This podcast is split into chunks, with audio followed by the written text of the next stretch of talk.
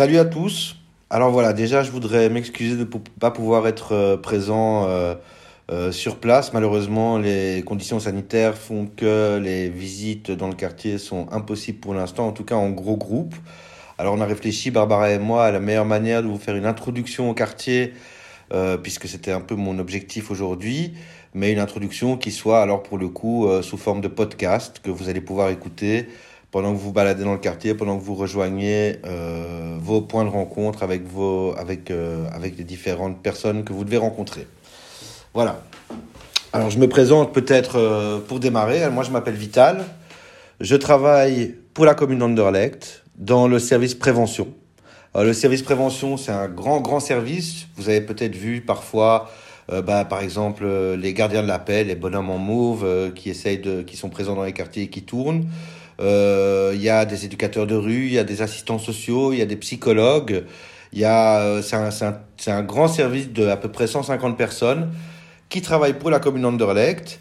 Et dans ce grand service, il y a un tout petit dispositif qui s'appelle le dispositif relation la cellule relation interculturelle des primo-arrivants.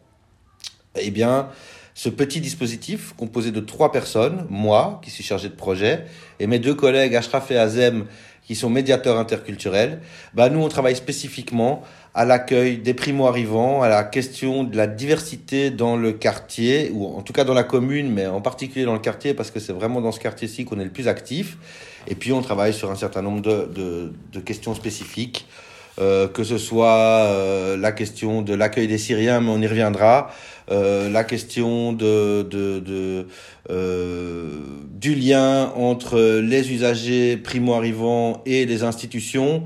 Euh, en fait, voilà, c'est ça en gros notre objectif, hein, c'est vraiment de faciliter l'inclusion des primo-arrivants dans leur quartier d'implantation en faisant le pont entre eux et les, euh, les, les, les, institutions euh, euh, locales surtout le bureau des étrangers et le CPS. Ça, c'est vraiment les deux spots sur lesquels on travaille le plus.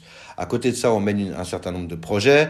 Euh, le, le, le, projet, enfin, en tout cas, la promenade interculturelle, comme on l'a appelé, même si c'est un mot un peu pompeux, qu'on organise régulièrement, est un de ces projets. Et la promenade interculturelle, elle vise en partie, en tout cas, à vous présenter euh, le quartier de Kuregem sous un autre angle. Parce que souvent, quand on parle euh, du quartier de Kuregem, on en parle souvent comme d'un quartier ghetto. Euh, l'image médiatique, l'image politique est, assez mauvaise de ce quartier-là.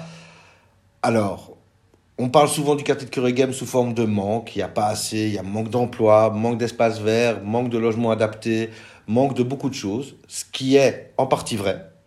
Euh, mais c'est pas la seule chose. Le quartier de Kuregem aussi, on peut le présenter d'une manière différente. Et en fait, de mon point de vue de, entre guillemets, sociologue, le quartier de Kuregem, c'est justement le contraire d'un quartier ghetto. C'est ce qu'on appelle un quartier de transit pour primo-arrivants.